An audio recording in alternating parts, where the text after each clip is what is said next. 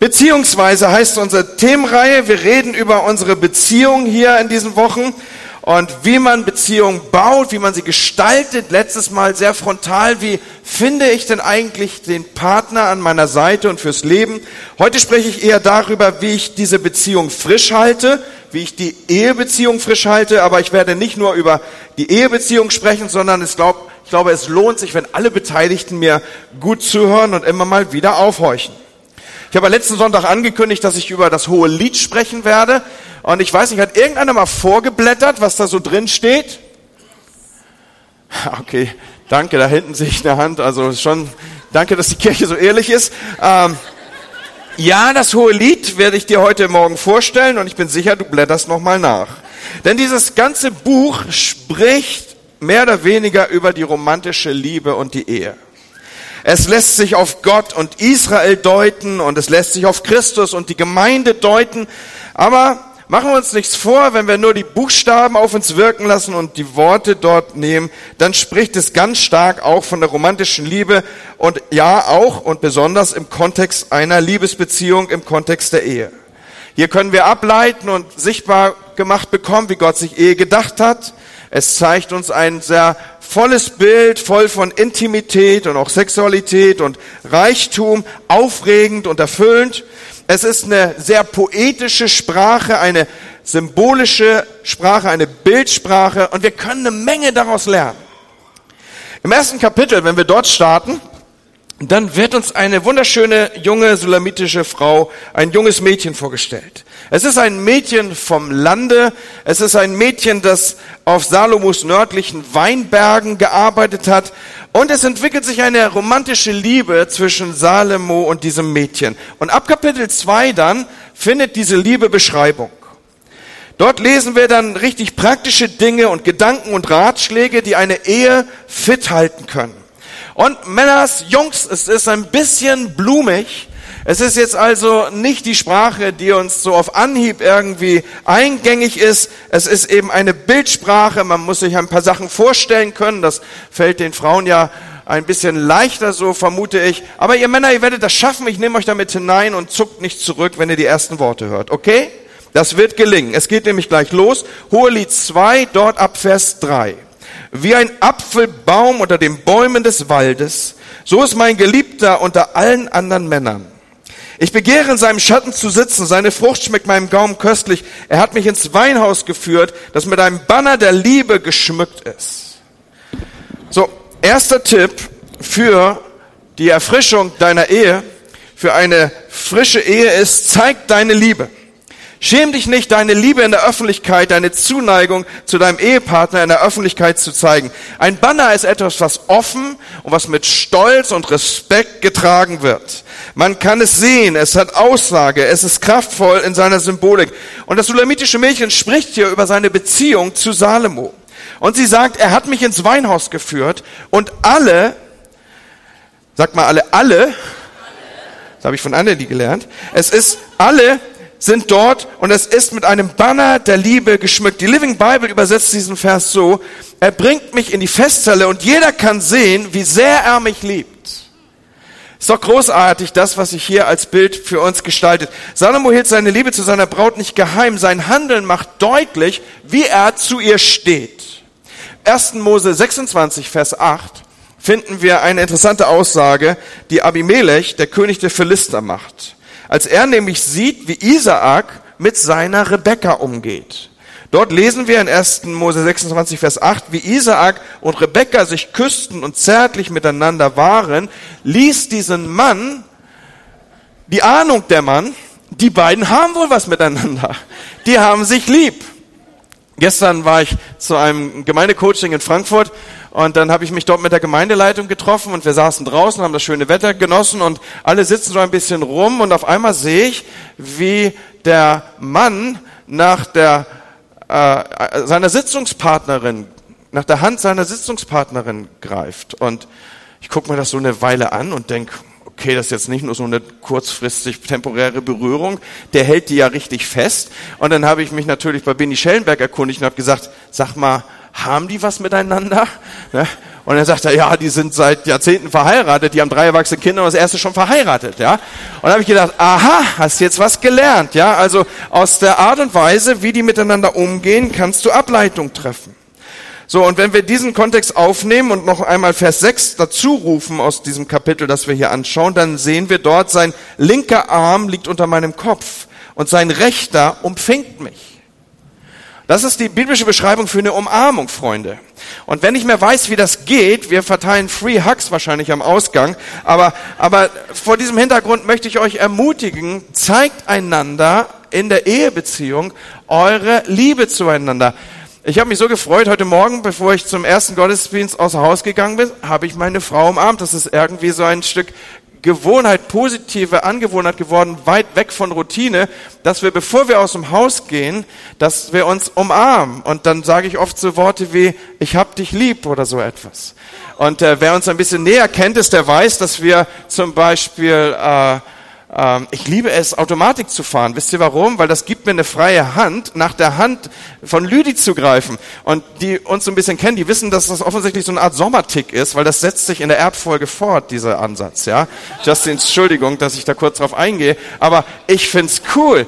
Und was ich sagen will, ist, äh, legt einander die Hände um, äh, drückt euch. Man darf auch durchaus äh, mit Händchen halten in diese Kirche reinlaufen. Ist total erlaubt. Die Etikette ist damit überhaupt nicht verletzt. Ich sage jetzt nicht, dass ihr auf den Stuhl übereinander herfallen sollt, sondern ich spreche davon, dass ihr Zärtlichkeiten austauscht, dass man das sehen darf, dass ihr euch lieb habt und äh, dass ihr, keine Ahnung, die, die, die, die Hand aufs Bein legt oder so. Nicht so es muss ja nicht aussehen wie vorm Fernseher mit Rückenkraulen und sowas. Aber, aber durchaus zeigt das. Wir brauchen diese Vorbilder, wir brauchen diese Sichtbarkeit auch für eine Gesellschaft, die immer weniger Orientierung findet in solchen Zusammenhängen. So, ein erster Tipp, deine Ehe frisch zu halten, deine Beziehung frisch zu halten ist, tauscht Zärtlichkeit aus. Begegnet euch, nehmt euch in den Arm, berührt euch. All diese Dinge, Umarmungen sind wichtig. Hohelied 2 ist ohnehin ein sehr interessantes Kapitel, aus dem ich das hier ableite, denn die folgenden Verse haben es zunehmend in sich. Dort steht weiter, Horch, mein Geliebter, siehe, da kommt er. Er springt über die Berge, hüpft über die Hügel. Mein Geliebter gleicht einer Gazelle oder einem jungen Hirsch. Siehe, da steht er vor unserer Hauswand, schaut durch das Fenster, blickt durch die Gitter. Was findet hier Beschreibung? Ihr findet folgendes Beschreibung. Ein Mädchen ist hinter einer Wand und der Geliebte schaut hinein. Er springt über Berge und Hügel. Was für ein großartiges Bild. Ja, er ist nichts zu hoch. Es ist nichts zu weit. Er sucht die Geliebte. Er sucht das Objekt seiner Sehnsucht. Er überwindet aber Berge und Hügel. Und jetzt steht er vor der Wand. Und es geht nicht weiter. Berge und Hügel waren bis eben kein Problem, aber jetzt scheint diese Mauer unüberwindbar. Und das fand ich im Nachdenken über diesen Bibeltext Interessant.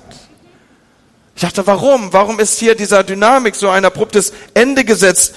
Und wisst ihr, ich glaube, das steht dafür, die Person hinter der Mauer muss aus eigenem freien Willen hervorkommen.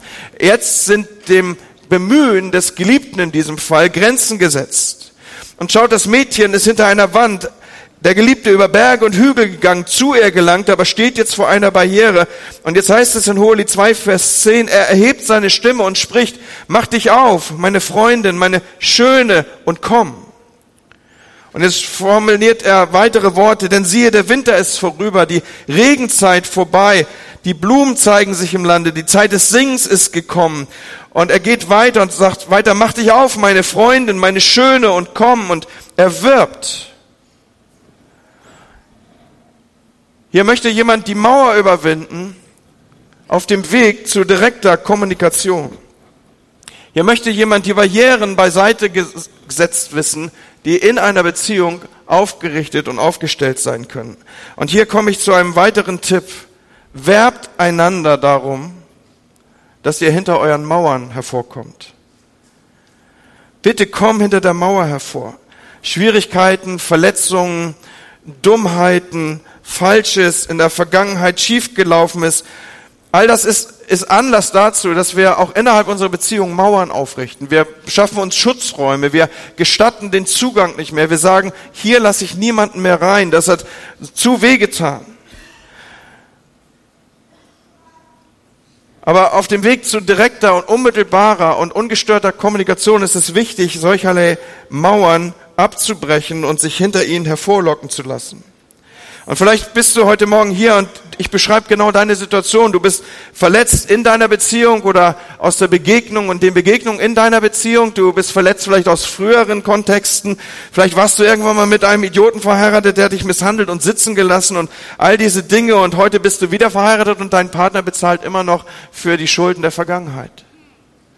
Oder wie auch immer. Auf jeden Fall ist da diese Mauer. Und du sagst bis hierher weiter nicht etwas Unsichtbares, das sich in deiner Beziehung aufbaut. Dinge der Vergangenheit können das abbilden. Und jetzt ist hier ein Werben, das einsetzt. Der Regen, der Winter ist vergangen. Lass uns wieder unmittelbar außerhalb dieser Schutzräume miteinander kommunizieren.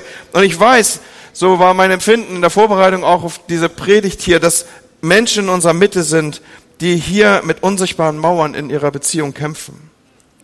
Und weißt du, du bist die einzige Person, die hinter dieser Mauer hervorkommt. Es würde nichts nützen, wenn der Geliebte auf dieser Mauer herumtrommeln würde und gar Gewalt androhen würde oder in irgendeiner Form versuchen würde, hinter diese Gitter, hinter dieses Verschlossene, hinter diese Mauer, die aufgerichtet ist, einzubrechen. Die Entscheidung kannst nur du führen und nur du treffen, hinter ihr hervorzutreten. Und es gibt ja Verhalten, das das begünstigt. Und genau das finden wir hier abgebildet in den Worten, die hier Aufruf finden.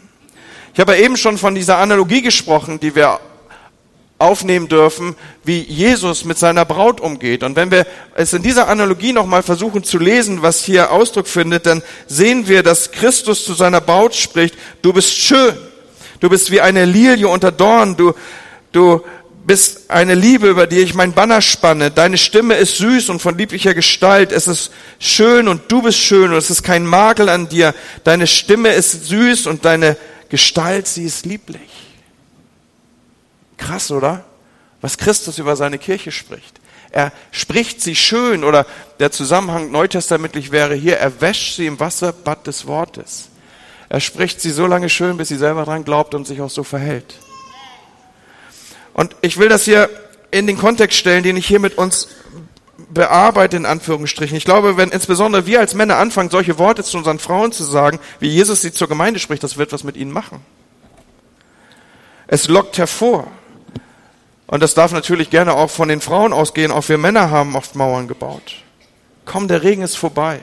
Lass uns das vergessen, was war. Der, der Winter ist vorbei, der, der, eine neue Zeit ist angebrochen. Ich bin nicht wie dein Vater, ich bin nicht wie dein Ex, ich bin nicht wie irgendwas, was deine Projektion ist, ein neuer Tag ist angebrochen. Komm, wir lassen das Alte hinter uns. Worte können so viel dazu beitragen, uns zu ermutigen, hinter unseren Mauern rauszukommen. Und sie führen uns in eine tiefere Möglichkeit von erlebter Beziehung und Intimität. So mein zweiter Tipp ist, gestattet es langfristig nicht, dass sich Mauern in euren Beziehungen aufrichten, sondern werbt euch gegenseitig darin, hinter ihnen hervorzukommen. Nur du bist dazu in der Lage. Niemand kann dich dahinter hervorzerren. Mein dritter Tipp ist, könnt ihr noch? Wir sind dann noch relativ am Anfang. Pass auf die kleinen Füchse auf. Hohelied 2, Vers 15 finden wir etwas, was uns vielleicht als eine Art Redewendung vertraut ist. Kleine Füchse verderben den Weinberg. Diese Redewendung kommt von diesem Vers hier. Fangt die Füchse, die kleinen Füchse, die den Weinberg verderben, denn unsere Weinberge stehen in Blüte. Ja, was soll das denn? Also als erstes sollst du mal was lernen. Jetzt weißt du nämlich, wo diese Redewendung herkommt. Gottesdienstbesuch bildet. Aber was soll das zweitens? Was meint das denn hier? Es sind nicht die großen Big Points, Leute, die Ehebeziehungen zerstören sondern es sind die kleinen Dinge, die nie ausgeräumt werden und die sich aufbauen und die sich über die Jahre zu etwas verdichten, wo man dem anderen nicht mehr vertrauen kann und will, wo sich Dinge aufstauen, wo Verbitterung Raum nimmt, wo Groll da ist und was immer der andere dann sagt und tut, wird mit so einem Filter von Sarkasmus besetzt. Und man nimmt es nicht mehr richtig ernst und man sagt, pff, tausendmal probiert, tausendmal nichts passiert. Das sind die Kleinfüchse, die den Weinberg verderben. Das Problem mit den Weinbergen hier war, dass die großen Füchse den Weinberg nicht unbedingt zerstört haben. Es waren diese Big Deals, die konnte man irgendwie handeln, man konnte damit umgehen, sondern die kleinen Dinge. Ich will versuchen, das sichtbar zu machen, was diese Textstelle hier als, als Hintergrund hat. Die großen Füchse, die marschierten in den Weinberg rein, sie waren ausgewachsen, sie waren groß genug und sie haben die Trauben abgefressen an den Weinstöcken. Die hingen quasi so auf Augenhöhe. Und dann haben sich die großen Füchse daran gütlich getan. Das war dumm für den Weinbauern, das war großartig für den Fuchs, aber das hat den Weinstock nicht gefährdet. Die Kleinfüchse wollten es aber den großen Füchsen nachmachen und sind auch in den Weinstock reinmarschiert. Aber sie haben eine andere Taktik gehabt, an die Trauben ranzukommen. Sie haben sich nämlich so lange in den Weinstöcken verbissen, bis diese umkippten. Und dann kamen auch sie an die Trauben ran. Aber dadurch war der Weinstock, war der Weinberg gefährdet. Deswegen sagte man, das sind die Kleinfüchse, die den Weinberg verderben und nicht die großen. So, was will ich damit sagen? Es sind die kleinen Dinge, die wir über, in die Nacht mit reinnehmen, die wir nicht in Ordnung bringen. Und wenn es, wenn ich euch einen, einen Tipp geben darf, dann, dann lasst Dinge der Verbitterung, des Zorns, da wo es schwierig war, wo es schmerzhaft war, wo du geweint hast, lass das nicht, nimm das nicht über Nacht mit.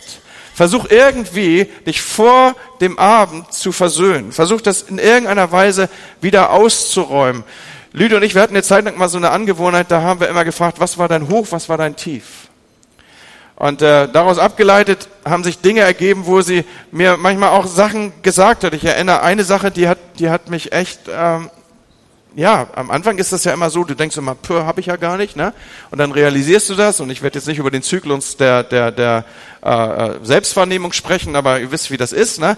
Da hat sie gesagt, zum Beispiel, du, ich hatte das Gefühl, dass du dich auf meine Kosten heute vor anderen lustig gemacht hast. Und ich habe gedacht, hey, ich habe einen Scherz gemacht und so, ne? Und dann habe ich drüber nachgedacht und habe gesagt, ja, das tut weh, wenn das so ankommt. Oder eine Bitte war, dass sie sagte, lob mich doch und sag nicht nur das, was nicht gut war. Da habe ich gedacht, Anni, du bist ein Idiot. Du bist echt ein Idiot. Mach das besser. Und dann, dann übt man das. Das sind so, das sind so Sachen. Und wenn, wenn man das nicht reguliert, Leute, dann sind das wie kleine Füchse, die sich immer wieder an dem Weinberg, an, an dem Weinstock verbeißen und irgendwann kippt das Ding um und dann, dann musst du richtig Stabilität von außen eintragen, damit sich das wieder aufrichten kann. Seid ihr noch da? Okay. Es ist ja ein bisschen dunkler, deswegen müsst ihr lauter rufen. Versteht ihr? Okay. Lasst mich noch tiefer eintauchen mit euch. Wir schlagen mal das Kapitel 4 auf. Jetzt wird's spannend, Freunde. Passt auf, es ist ein ganzer Prozess, der hier beschrieben wird. Und er beginnt mit den Worten, wie könnte es anders sein, vor dem, was ich eben gesagt habe, vor dem Hintergrund des eben genannten. Wie schön bist du, meine Freundin, wie schön. Und was jetzt folgt, das waren die damals üblichen Komplimente. Da sagt jetzt hier der Schreiber, deine Augen hinter dem Schleier sind wie Tauben. Dein Haar gleicht einer Ziegenherde die vom Gebirge Gilead talwärts zieht. Deine Zähne sind wie eine Herde frisch geschorener Schafe. Sag dir mal zu deinem Nachbarn, deine Zähne sind wie eine Herde frisch geschorener Schafe. Ja, merkt ihr, das funktioniert heute auch noch, das Kompliment, oder? Ja, in einer, in einer landwirtschaftlich geprägten Gesellschaft war das ein großes Kompliment. Und jetzt geht der Schreiber hier weiter. Jeder von ihnen hat seinen Zwilling, keiner fehlt. Offensichtlich gab es damals noch keine Kieferorthopädie, ja? Das wird ja auch sichtbar. Deine Lippen sind wie ein scharlachrotes Band und dein Mund ist wunderschön. Deine Schläfen hinter deinem Schleier schimmern wie eine Scheibe Granatapfel. Dein Hals ragt hervor wie der Turm Davids, aufgebaut in Schichten. Man mag sich das gar nicht vorstellen, oder? Tausende Schilde hängen an ihm, alle Schilde der Helden. Deine Brüste sind wie zwei junge Rehe, wie Zwillinge der Gazelle, die unter Lilien weidet. Also jetzt solltest du aufhören, mit deinen Nachbarn zu reden. Äh, irgendwann ist auch mal gut. Yes. Krass, oder? Kein Wunder, dass man diese Kapitel nicht in der Kinderbibel findet.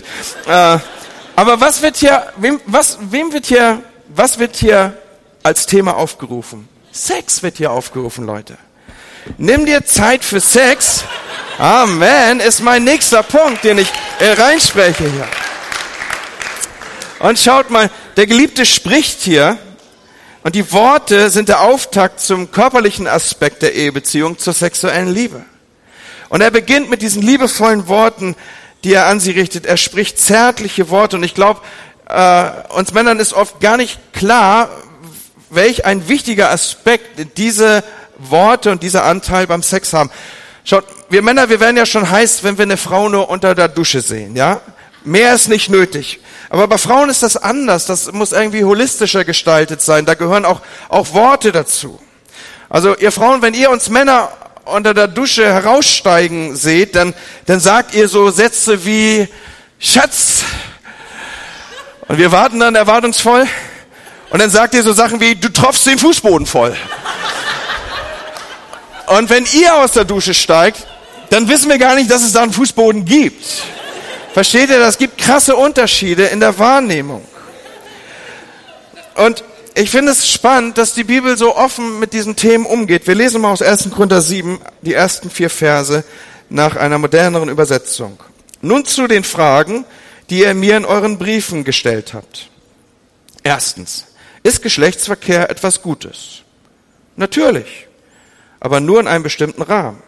Es ist gut für einen Mann, eine Ehefrau zu haben und für eine Frau, einen Ehemann zu haben. Der sexuelle Trieb ist stark, aber die Ehe ist stark genug, um ihm einen festen Rahmen und auch ein erfülltes Sexualleben in einer Welt voller sexueller Unordnung zu bieten. Das Ehebett muss ein Ort der Gegenseitigkeit sein. Der Mann muss sich darum bemühen oder der Mann muss darum bemüht sein, seine Frau zu befriedigen und umgekehrt. Die Ehe ist nicht der Ort, um auf den eigenen Rechten zu bestehen. Die Ehe ist eine Entscheidung, dem anderen zu dienen, im Bett und außerhalb davon. Hammer, oder? Habt ihr gewusst, dass Paulus solche Sachen erzählt hat? Es lohnt sich, Bibel zu lesen, Leute. Da entdeckt man Sachen und wenn du da so ein Beginner bist, dann gestatte ich dir, fang mit dem Hohelied an und dann arbeite dich Richtung 1. Korinther vor und weiter. Also noch einmal, für uns Männer ist Sex so ein stark körperlicher Aspekt, bei Frauen ist das eher, wie habe ich eben gesagt, holistisch, auch auf der Beziehungsebene. Da sollen Dinge in Ordnung sein, Dinge müssen stimmig sein. Wir Männer sind gleich und sofort in Stimmung und, und äh, noch einmal, Frauen funktionieren da anders. Ja, Du machst eindeutige Ansagen und und äh, deine Frau sagt, alles klar, die Botschaft ist angekommen, aber lass mich eben noch die Waschmaschine anstellen. Ja, und, und äh, das ist das ist keine Missachtung deiner selbst, sondern es ist einfach, die ticken anders. Da muss, muss irgendwie Ordnung in der, im System sein. Und deswegen ist es gut, ich bin da hier bei den Tipps, dass wir als Männer uns darauf einstellen und vielleicht schon beim Frühstück anfangen mit liebevollen Worten. Schaut mal in Vers 6 steht hier etwas Interessantes. Wenn der Tag verhaucht und die Schatten fliehen, will ich zum Mürrenberg hingehen und zum Weihrauchhügel wenn der Tag verhaucht und die Schatten fliehen. Mit anderen Worten, der Typ hat keine Eile. Der überstürzt nichts, der lässt sich Zeit.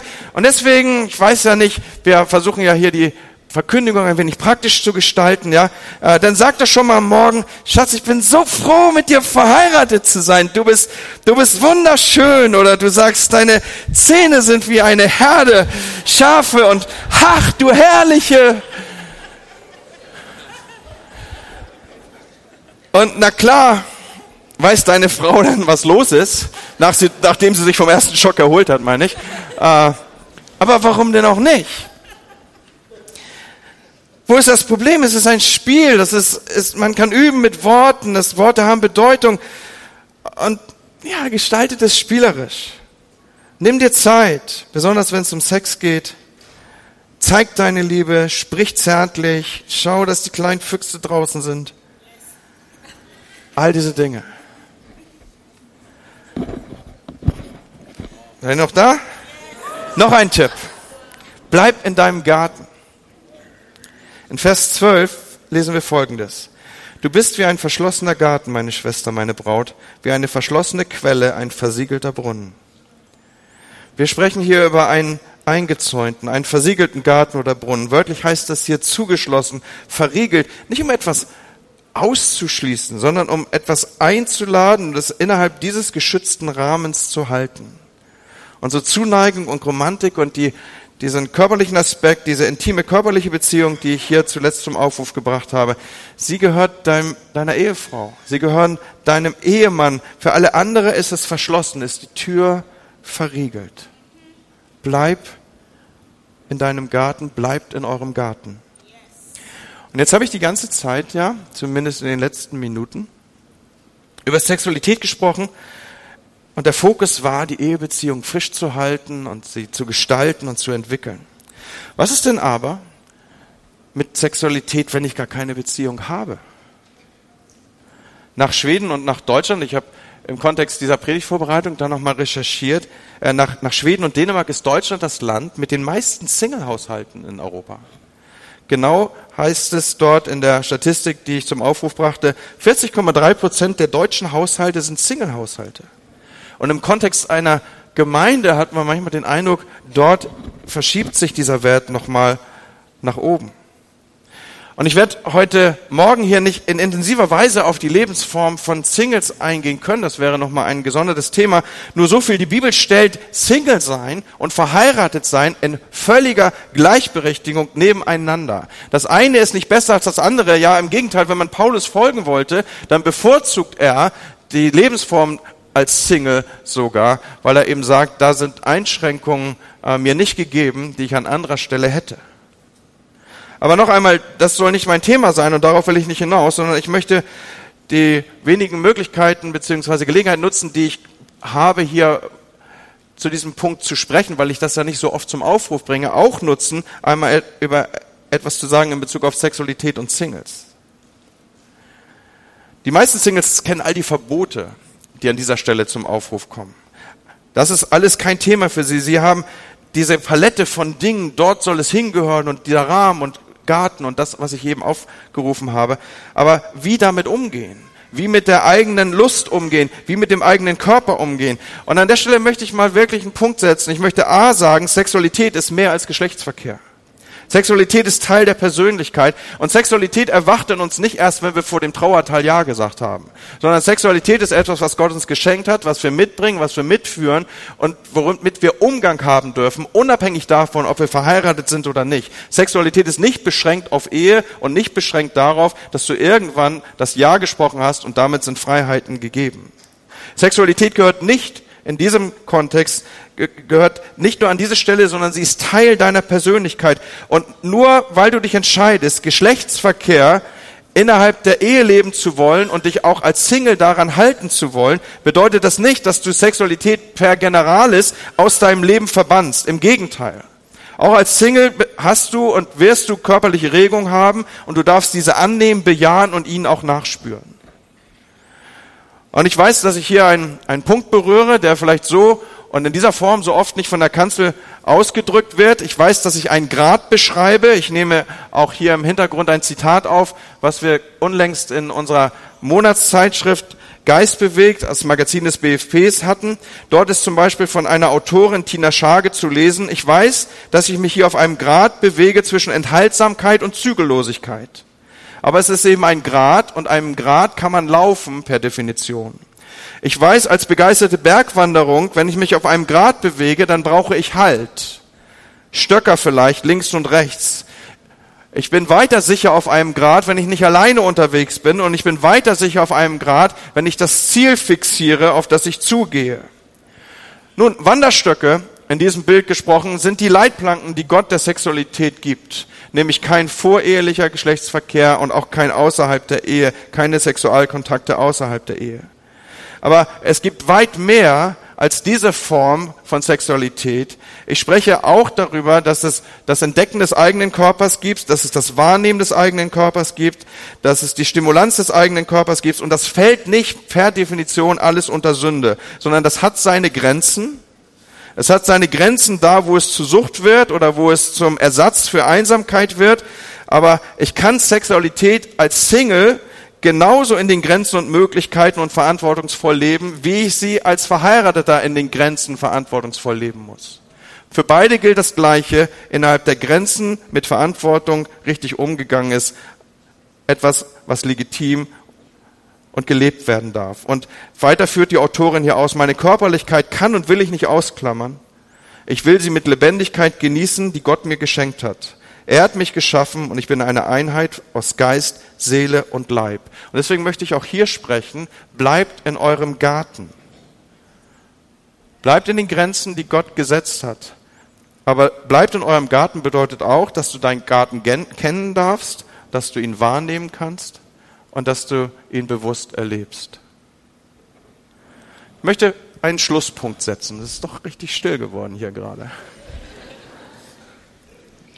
Ich möchte einen Schlusspunkt setzen. Mitten im Hohelied, in Kapitel 4, Vers 16, steht zwischen all den Aussagen über Romantik und Umarmung und Küsse und körperliche Liebe, steht folgender Vers. Wach auf, Nordwind. Erhebt dich, Südwind. Durchweht meinen Garten und verströmt den Duft seiner Gewürze. Hier spricht die junge Frau interessante Worte. Und in ihren Worten findet sich eine wunderschöne Analogie. Der Wind, von dem sie spricht, ist der Einfluss und die Gegenwart des Heiligen Geistes. Und ich weiß, dazu muss ich nicht mal ein prophetisches Reden vernommen haben. Ich weiß, dass hier Menschen sind, die mit Eheproblemen kämpfen, die in einer Beziehung leben, die sie sich anders wünschen, die in einem Garten sich bewegen, den sie gerne anders hätten. Und weißt du, Gott kann dir helfen. Der Heilige Geist kann da reinkommen. Er ist niemand, der irgendwie sich verschämt die Hände vor die Augen hält und la la la la la sagt, nur weil wir hier Worte besprechen, die man so vielleicht oft nicht in der Kirche hört. Sondern er kann da reinkommen. Unsere Ehen können wachsen und sie können heil werden und wo sie beschädigt sind, können sie, können sie wieder gesund werden, wo sie kaputt waren, können Dinge repariert werden. Gott kann das wirken. Und was wäre, wenn wir heute Morgen miteinander diese Worte aufnehmen, erhebt dich Nordwind. Weder mal so durch Weh mal die Verkrustung weg. Ne, weh mal das weg, wo sich Dinge staubbesetzt auf Sachen gelegt haben, die mal sehr schön waren. Da mal durch. Und dann rufst du, wie diese junge Frau hier, den Südwind auf und sagst, Heiliger Geist, komm rein und bring Dinge zur Entfaltung, die wir so noch nie gesehen haben. Mach Dinge gesund, wo Sachen wehtun. Herr, ich möchte mit dem sulamitischen Mädchen sagen, komm, Wind des Heiligen Geistes, wehe in unsere Ehe und beeinflusse sie, bring sie in Ordnung, was beschädigt ist. Stell wieder her, was verletzt ist, was verloren gegangen ist. Hilf uns hinter den Mauern hervor, die wir aufgebaut haben und hinter die wir uns zurückgezogen haben. In dieser Gemeinde haben wir auch das Angebot von seelsorgerlicher Hilfe in diesem Kontext. Wir haben Menschen, die sind ausgebildet, Ehen auch zu begleiten. Wir haben Ehen, die dürfen dir Vorbild sein in der einen oder anderen Situation. Wir haben das Angebot auch der Ehevorbereitung. All das findest du, wenn du dich zum Beispiel an unseren Infocenter wendest oder wenn du an Next Steps teilnimmst, dann kriegst du das mit vorgestellt, auch welche Möglichkeiten wir hier im Haus haben. Mach davon auch proaktiv Gebrauch. Aber vielleicht ist der Morgen, wo wir dem Heiligen Geist aufrufen, und ansprechen und sagen, Heiliger Geist, komm mit deinem Wind, erwecke diese tote Liebe zum Leben. Stell wieder her, belebe, erneuere, erfrische Gott. Es ist sein Werk, er kann das tun. Wollen wir mal zusammen aufstehen? Vielleicht stehst du ja neben deinem Ehepartner. Dann nimm ihn doch mal an die Hand. Und dann sprechen wir das zusammen. Heiliger Geist, wir sehen uns nach Stabilität und nach gesunden Ehen, nach gesunden Beziehungen. Heiliger Geist, wir beten auch darum, dass da, wo jemand den Wunsch nach einem Partner hat, dass du ihn erfüllst, Herr. Du bist der, der Menschen führen kann. Du kannst Herzen lenken wie Wasserbäche. Ich bete als Pastor dieser Kirche, Herr, dass, dass wir einander erkennen, auch Jungs Mädchen erkennen und Mädchen Jungs erkennen. Komm mit deinem Heiligen Geist, Herr, wir brauchen dich. Komm mit deinem Wind hier rein, Herr. Ja, ich bete da, wo Ehen Verletzungen erfahren haben und sich Partner hinter Mauern verbergen, dass dein Südwind kommt und sie hervorlockt, Herr. Heiliger Geist, ich spreche Heil über die Ehen aus in unserer Kirche. Gesundheit, Stabilität, Erfrischung, Herr. Vater, ich danke dir, dass dein Wort nicht zurückschreckt vor diesen Fragen, dass Paulus mit solchen Fragen konfrontiert sein durfte. Und er hat sie beantwortet. Und so antworten an diesem Morgen, Herr, ich bete, dass sie Heil und Leben und Hilfe bringen.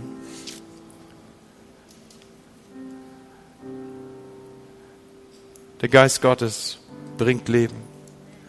Vielleicht ist jemand hier, der sagt, ich fühle mich so tot. Mein geistliches Leben ist tot.